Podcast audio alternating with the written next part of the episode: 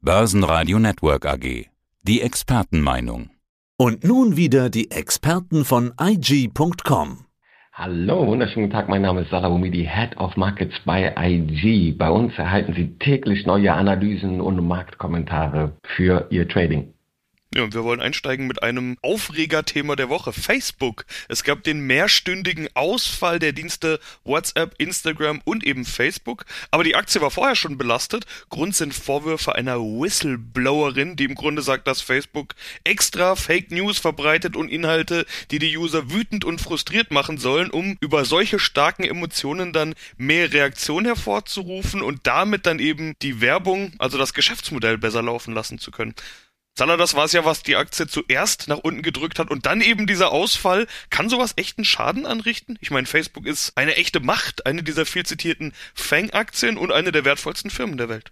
Ja, definitiv erstmal turbulente Zeiten hier bei Facebook. Da kommen mehrere Sachen aufeinander zu. Charttechnisch sehen wir auch einen Abwärtstrend, aber klar kann das belasten. Reden wir jetzt mal ganz unabhängig von der Börse. Als Unternehmen oder Unternehmer muss man natürlich seine Risiken immer gut vor Auge haben und äh, natürlich auch ein Risikomanagement nicht nur im Trading haben, sondern auch für sein Unternehmen und Szenarien durch spielen, was alles passieren kann. Sowas darf eigentlich, sollte eigentlich äh, technisch nicht passieren. Es ist dennoch passiert und da steht natürlich auch die Frage, wie sieht es mit ja, Risikoabsicherungen bei Facebook aus? Eigentlich ja relativ gut.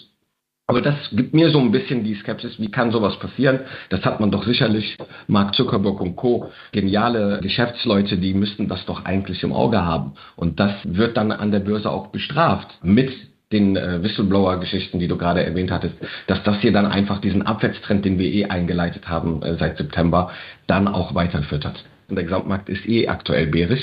Das spielt dann auch natürlich oben drauf.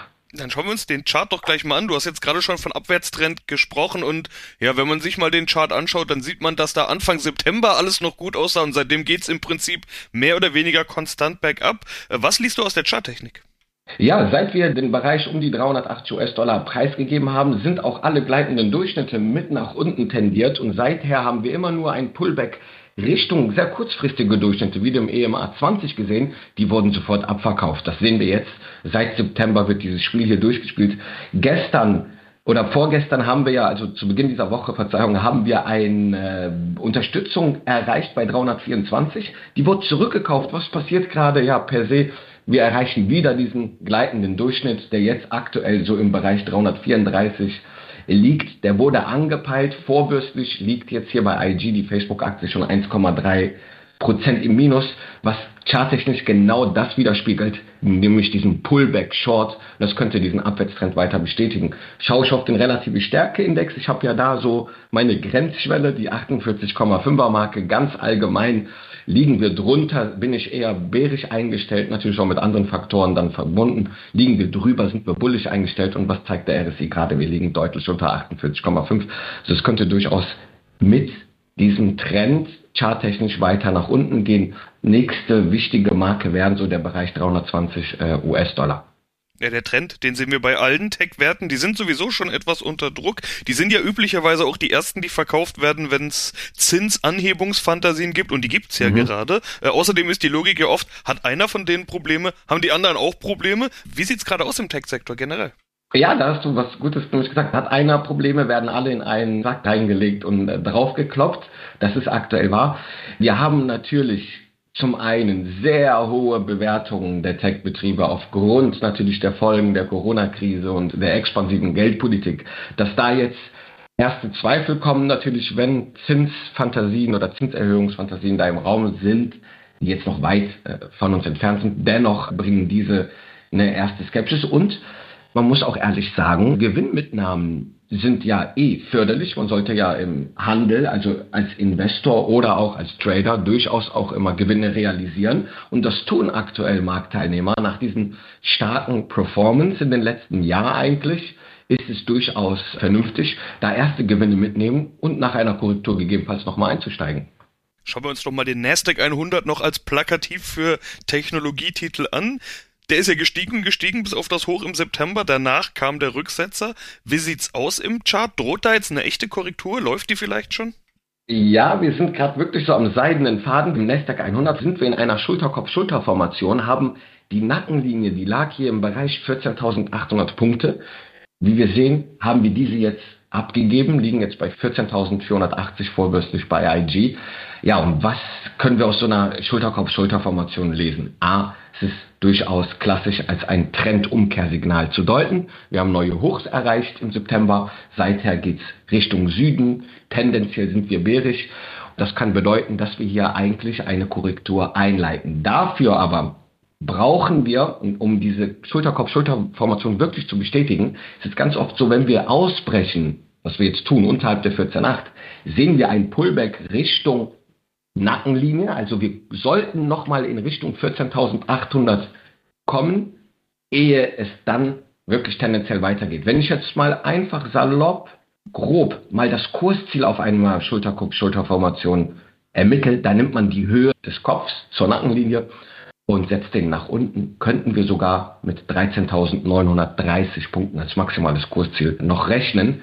Dafür muss aber, wie gesagt, A, die, die 100-Tage-Linie hier weiter unter Druck bleiben und der Pullback darf jetzt nicht zu einer neuen Erholung über 15.000 Punkte führen.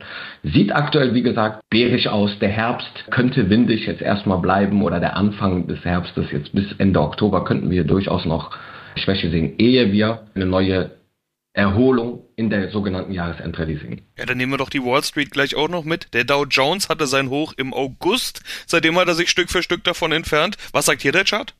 Da sehen wir auch, dass wir uns jetzt nicht in einer SKS-Formation befinden, aber wir haben abgegeben und liegen jetzt in so einer Rechteckformation, in so einer Seitwärtsphase, in der sich der Dow Jones zwischen 34.800 und äh, 33.900, also fast 1000 Punkte. Hier ist schon eine große Volatilität, muss man auch sagen. Ja, und das gibt mir so die Erkenntnis, dass wenn wir nach unten hin jetzt ausbrechen, da haben wir jetzt durchaus Unterstützung gefunden bei 33.800. Wenn wir da drunter fallen, setzen wir diesen Abwärtstrend ähnlich wie im Nasdaq auch fort. Kursziel wäre hier auf Basis des Rechtecks die 33.000 Punkte Marke jetzt kurzfristig. In die andere Richtung geht's für den Bitcoin. Der ist nämlich wieder bei 50.000 Dollar, beziehungsweise inzwischen sogar schon drüber. Was passiert hier?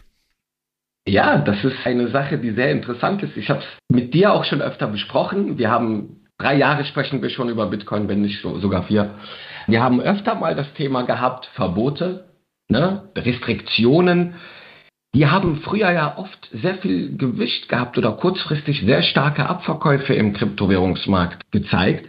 Das ist in dem Fall jetzt nicht so. Chinas Verbotsklauseln oder Verbotsdruck jetzt auf Bitcoin führt für mich paradoxerweise eher dazu, dass die Skepsis größer wird und wir noch eine erhöhte Nachfrage nach Bitcoin und Co. sehen. Und das sehen wir aktuell auch. Charttechnisch haben wir hier auch uns, sind wir aus dem Tal der Tränen, in dem wir uns befanden in den letzten ja, Monaten eigentlich, brechen wir gerade schön raus. Ein Ausbruch über die 52.000 US-Dollar-Marke könnte sogar zu neuen Hochs über 60.000 US-Dollar führen. Also wie gesagt, der Markt dreht sich meines Erachtens mehr Verbote, unkonkrete Verbote, keine Regulierung, keine Transparenz, einfach nur das Verbieten per se wird hier den Kryptowährungsmarkt nicht zum Erliegen bringen. Ganz im Gegenteil. Es wird die Skepsis erhöht und in einem Markt, wo wir jetzt eh Unsicherheit, Ungewissheit haben, Inflation, expansive Geldpolitik, Corona etc., das sind alles Faktoren,